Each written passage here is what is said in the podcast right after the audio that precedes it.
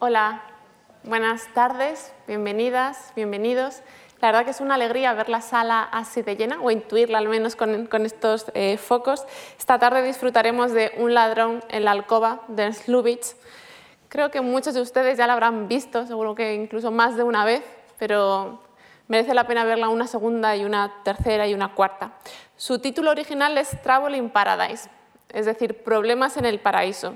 Una palabra que de manera poco inocente ya nos encontramos en el primer fotograma de la película que ven ahí proyectado. Y esa palabra, el paraíso, coincide con una cama, un gesto poco inocente por parte del director, porque nos da a entender algunos de los temas centrales de esta película, el deseo y la seducción. La película, ya lo saben, se enmarca dentro del ciclo comisariado por Carlos F. Heredero, titulado Protagonistas del Hollywood Pre-Code. Y hablaremos, claro, de la chispeante Miriam Hopkins, la protagonista de la cinta. Siendo un trabajo de Lubitsch, también, como no, hablaremos de sus toques eh, de ingenio, pero me parece que conviene empezar por el momento histórico, 1932, y esa denominación, ¿no? esa etiqueta. ¿Qué es Pre-Code y cómo era el Hollywood de, esa época. Hay que decir que Precode no es un género. Bajo esa denominación nos encontramos títulos que pertenecen al cine negro o a la screwball comedy. Cuando hablamos de Precode nos referimos a películas que comparten un tiempo, un lugar y una actitud. Pensemos que con la llegada del cine sonoro en el 27 se introduce la palabra, el don del habla, y con ella pues también llega un material cargado de lecturas políticas, lecturas también morales, infracciones morales en parte, nuevas historias más picantes, más mordaces, más seductoras, por las que algunos colectivos pues, cercanos a grupos religiosos o políticos se sintieron ofendidos. ¿Qué ocurrió? Esto era una amenaza, era una eh, revuelta y podía suponer el fin de la era de los estudios. Así que la industria se mostró colaborativa, diríamos, y aceptó autorregularse. Así es como llegamos al código Hayes. Ahí, veis, ahí ven parte del extracto. ¿no?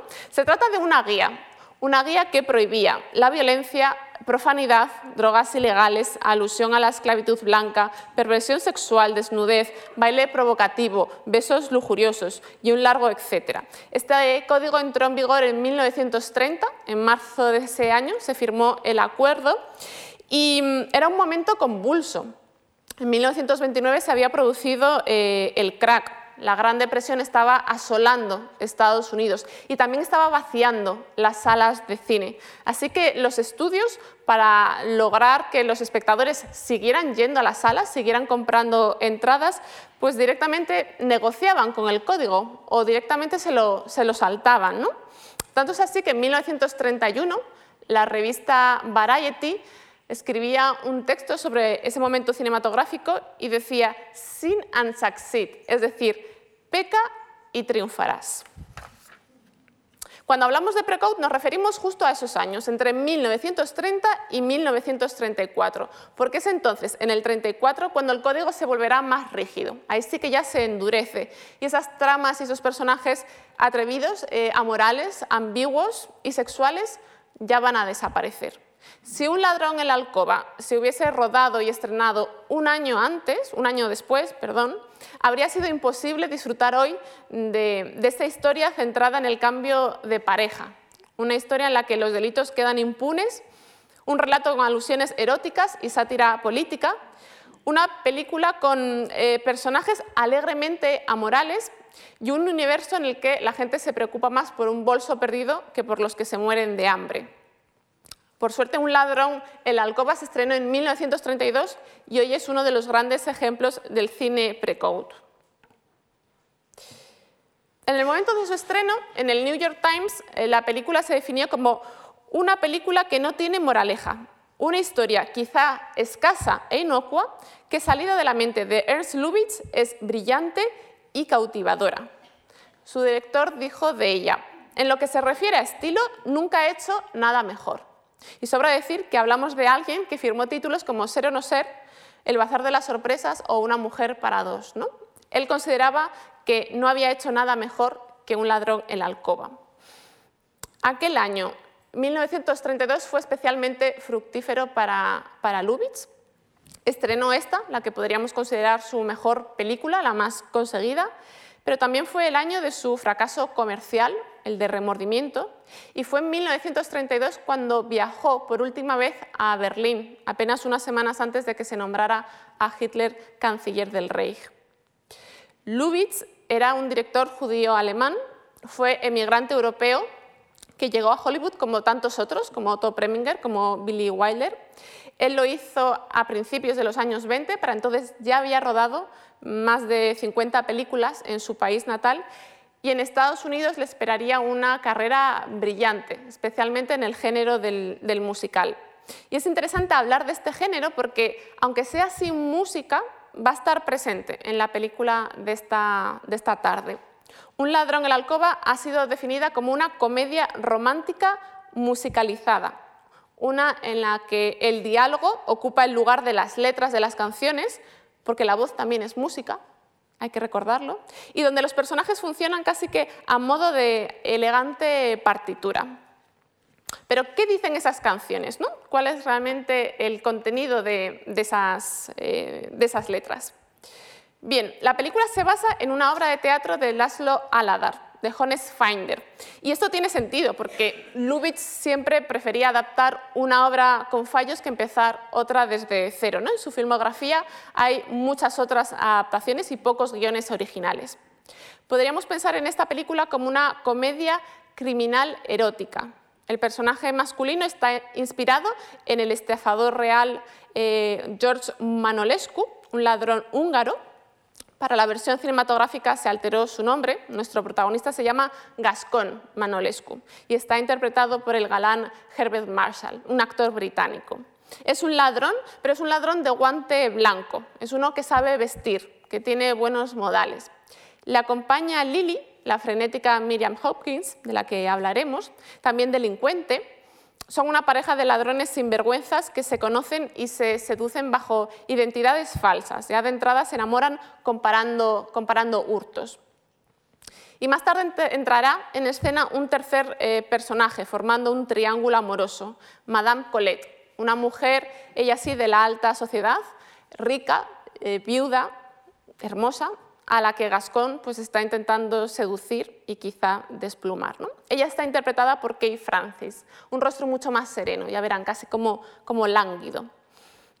Es importante señalar, sobre todo porque estamos hablando del cine eh, pre-code, del Hollywood pre-code, que ninguno de estos tres personajes son cálidos, ninguno es agradable. Y esa falta de humanidad también forma parte de su encanto. Un ejemplo, una acción. Gascon le manda unas flores a Madame Colette, y es un buen gesto, claro que sí, pero cuando le preguntan a quién carga esas rosas, pues lo hace a la cuenta de Madame Colette. Él no, él no avanza ningún dinero, aunque sea por su, pretendiente. Así que la seducción y la ambición en efectivo, el dinero, son los motores de los personajes. Hay un primer cortejo, habrá un segundo cortejo y podríamos decir que incluso un tercero, porque se seduce al consumidor moderno. En varias escenas de la, película vemos anuncios, escuchamos eslóganes, eh, los productos se vuelven deseables, las personas también, y todo eso para conseguir que el dinero siga circulando. ¿no? Es que un ladrón en la alcoba guarda en su interior un comentario satírico sobre las clases sociales y la crisis económica. Es una historia en la que todo gira en torno al sexo y al dólar, al dólar y al deseo. Creo que es atrevido y pertinente por parte de Lubitsch hablar de, ello, del robo de las corporaciones, los salarios, los cheques, las transacciones particulares, el precio de los artículos de lujo. Incluso se llegan a señalar las desigualdades creadas por el capitalismo, tal cual, como le echan cara este personaje a Madame Colette, un hombre bolchevique que es expulsado de la mansión de Colette al grito de Trotsky. Digo atrevido porque si recordamos una vez más la fecha, 1932, tan solo han pasado tres años desde el crack del 29, en la calle se está viviendo una crisis económica, el 25% de los ciudadanos americanos estaban eh, sin trabajo, desempleados, los bancos en bancarrota. También la Paramount, el estudio que produce esta película, estaba sufriendo apuros económicos y es un contexto que Lubis no deja al margen. Se oye mucho la frase en tiempos como los que estamos viviendo. Es una frase que se repite mucho. En definitiva, esta es una comedia de naturaleza política. Y por eso no sería descabellado, si pensamos en toda su filmografía, unir bajo una trilogía Ninoska, una película sobre el comunismo, Ser o no ser, una película sobre el fascismo, y Un ladrón en la alcoba, esta película sobre la crisis capitalista, en, en una especie de trilogía, ¿no? porque esta es una comedia en tiempos de austeridad. Y eso, trágicamente, esa propuesta no ha ganado más que, relevancia. Por eso creo que nos vamos a sorprender de lo actual y lo moderna que nos resulta esta película viéndola hoy en 2022.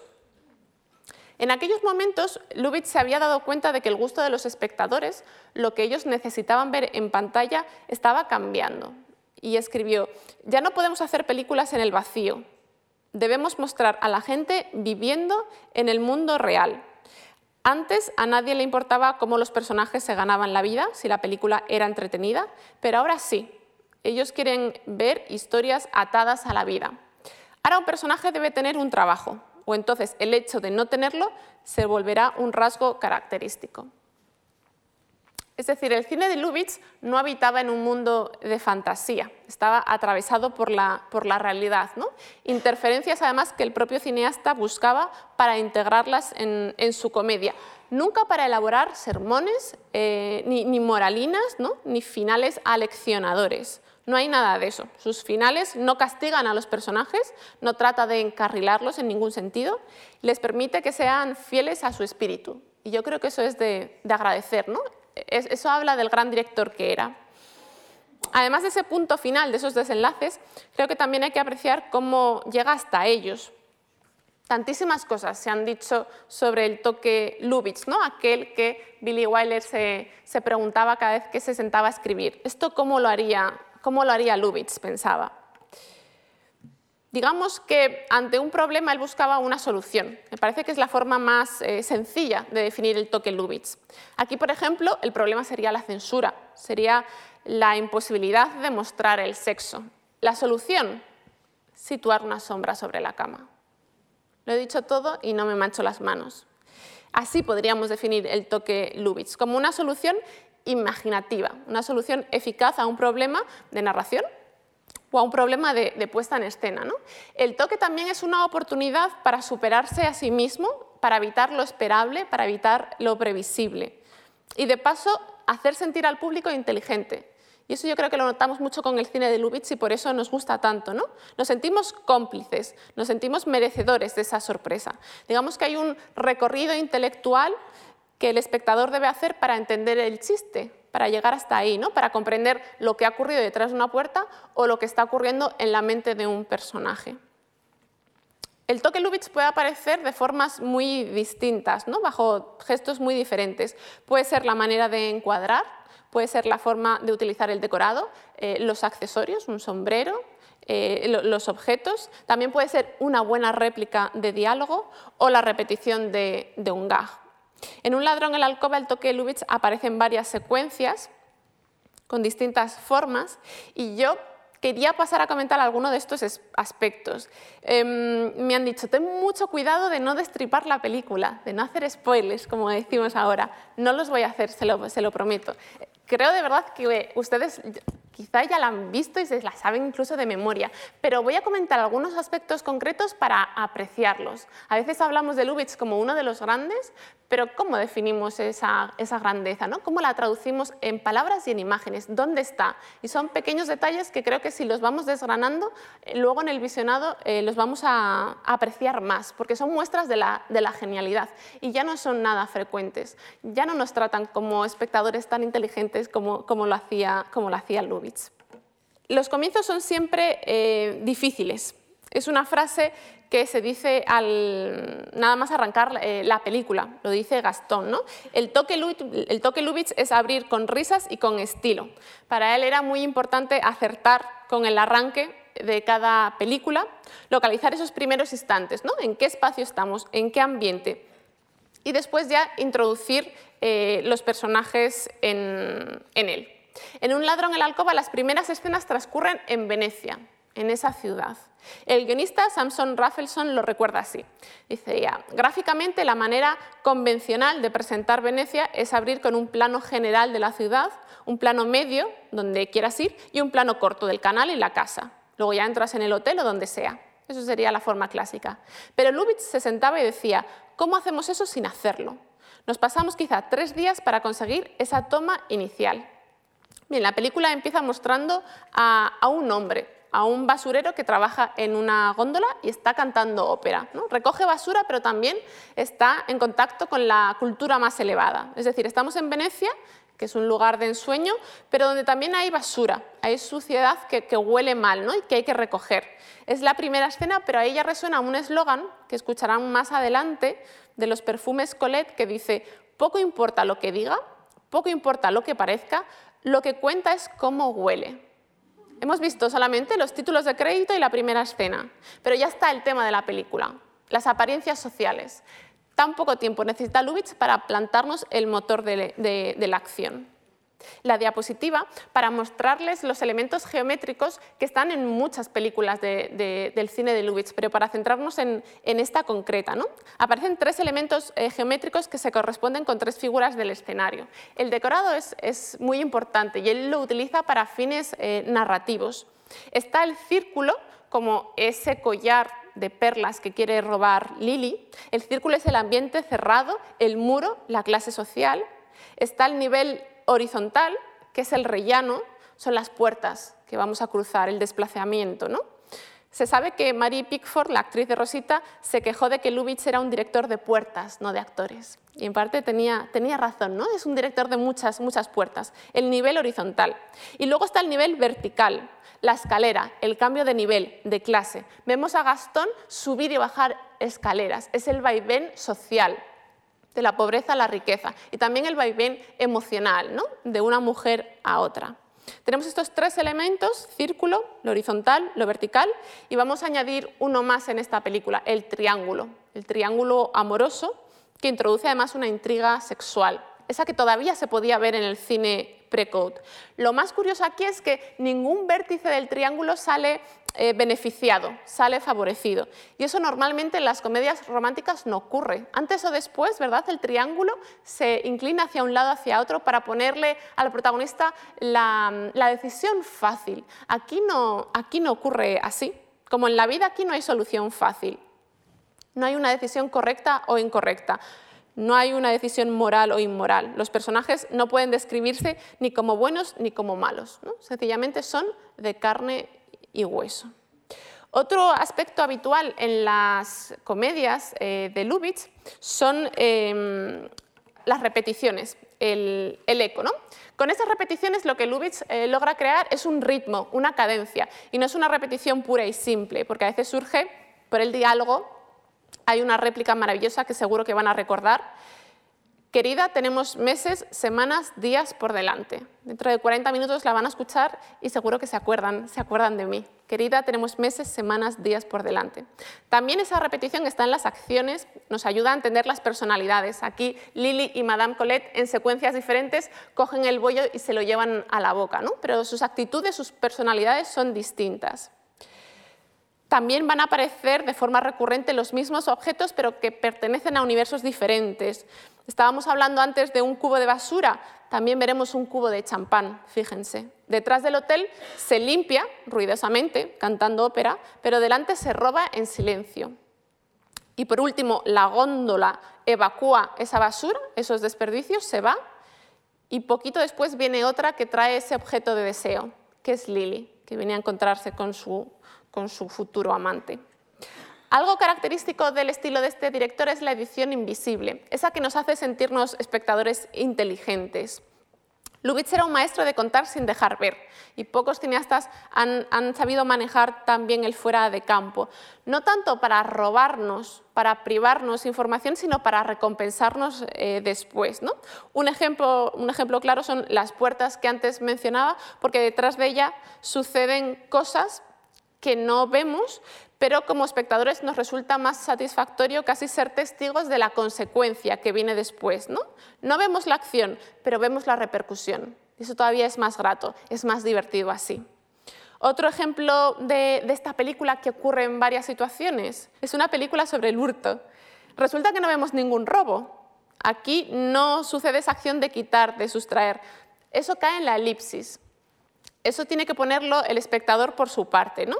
Em, de hecho, en la primera escena de la que estoy hablando mucho y de verdad que no estoy destripando, pero sucede un robo, busquen ustedes si logran identificar quién ha robado o cuál es la pista que nos aclara cómo se ha robado que es una hojita de árbol pegada a un smoking. En, muy poco tiempo ya eh, me, entenderán. Hay otra escena maravillosa que se nombra a menudo respecto a esta película sobre esa eficacia narrativa ¿no? para, para apreciarla. Gascon y Madame Colette van a encontrarse en una cita poquito después de las 5 de la tarde cuando Lily se marche. Lo más fácil sería seguir a los personajes, cómo se arreglan, cómo se saludan, vamos a cenar, cómo regresan al hotel eso es lo más fácil, pero la opción de Lubitsch, sin embargo, es dejar todo eso fuera de campo y contarnos el transcurso de la noche a través de los relojes, a través del paso del tiempo, ¿no? del día a la noche, además de esa forma redonda a la forma eh, triangular. Los personajes están en off, se saludan, se despiden, pero es que ahí las inflexiones de su voz son más sugerentes que sus caras. A eso me refiero con, el manejo del, paso del tiempo. Si hablamos de Lubis, también tenemos que hablar de, su estética, es decir, del blanco y negro. La residencia de Madame Colette está dominada por el blanco, su vestuario, sus trajes de negro. Hay motivos decorativos también de este color, los uniformes de, los criados. Ella, para seducir a Gastón, lleva el negro, pero Lily, su rival, lleva el blanco porque para Lubitsch el blanco no, cumplía ese tópico virginal, ¿no? para él significaba todo lo contrario, era el despertar de la sexualidad.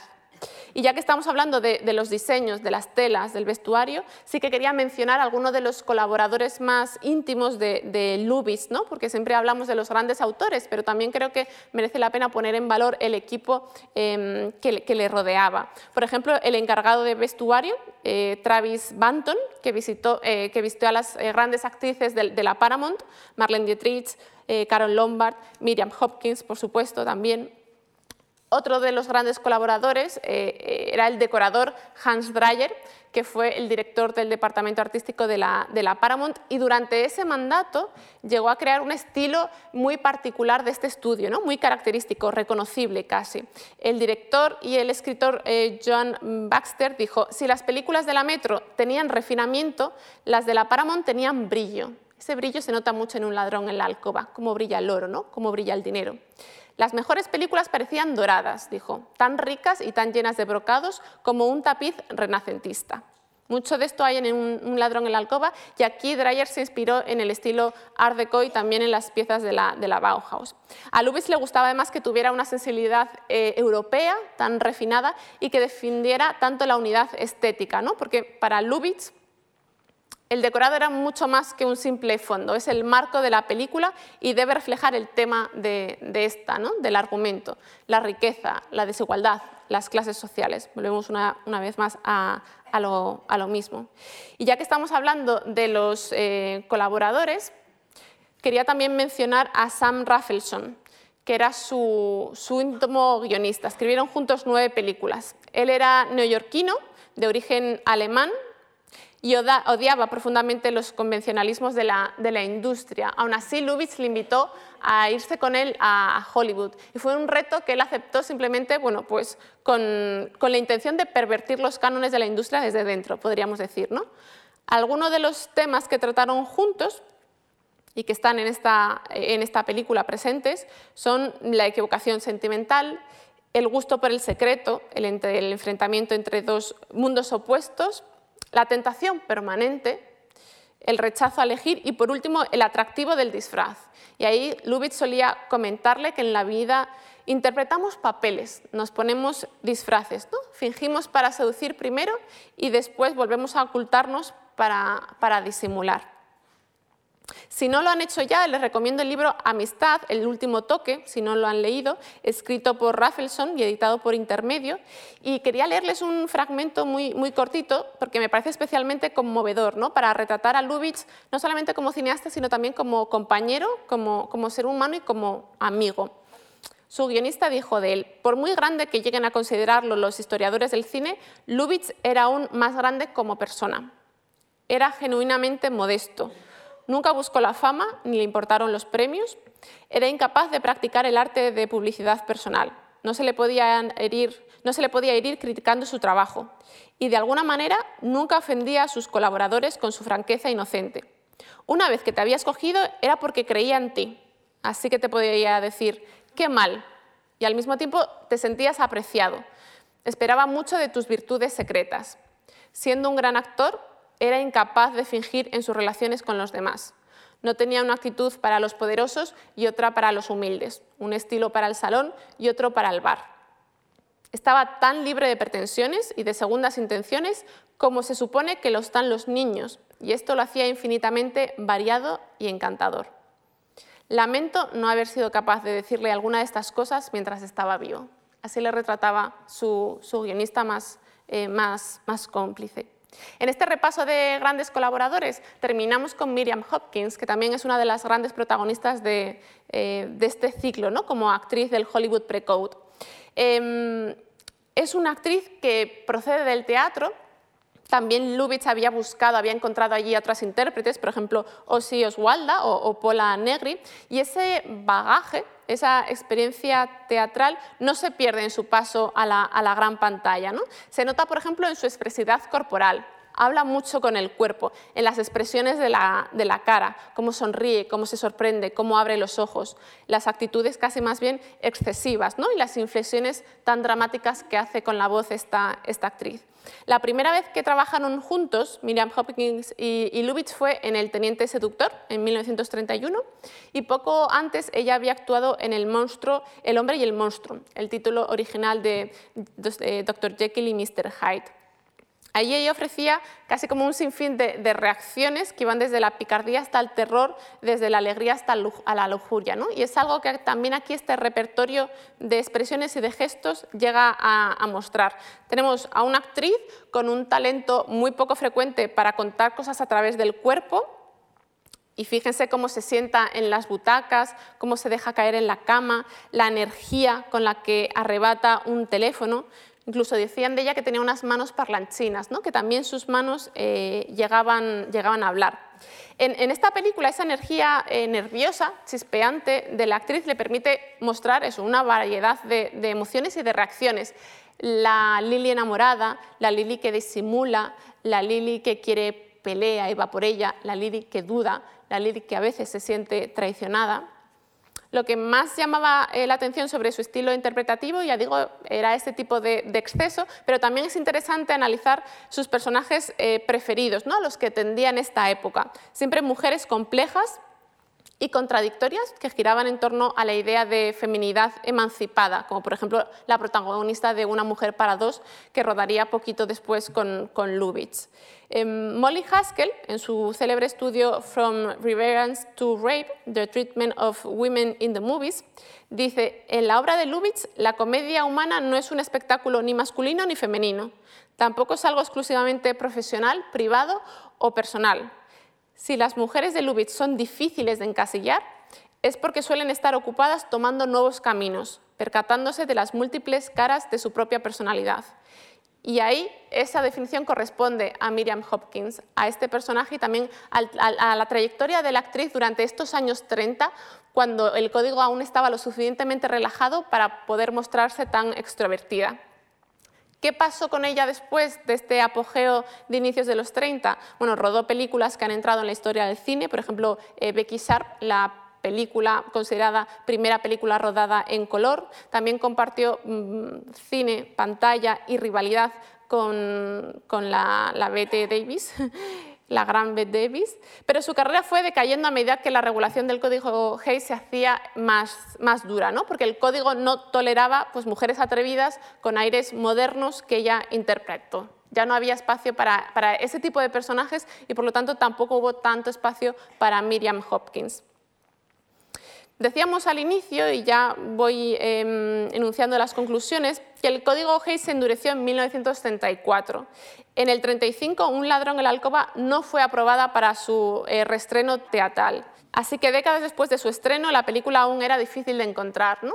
Se estrenó en el 32, sí que se pudo ver, pero cuando entró en el código en vigor, ese reestreno em, se, le, retiró eh, el permiso. Así que hubo un tiempo en el que estuvo silenciada. No se eh, hizo copia además eh, de VHS, hasta los años 70, 80 solamente circulaban copias en 35 y en 16 y solamente la tuvimos editada en DVD en, 2000, en 2003. ¿no? Por lo tanto, hemos tardado un poco en que la reputación de la mejor película de Ernst Lubitsch se hubiera otra vez eh, fortalecida.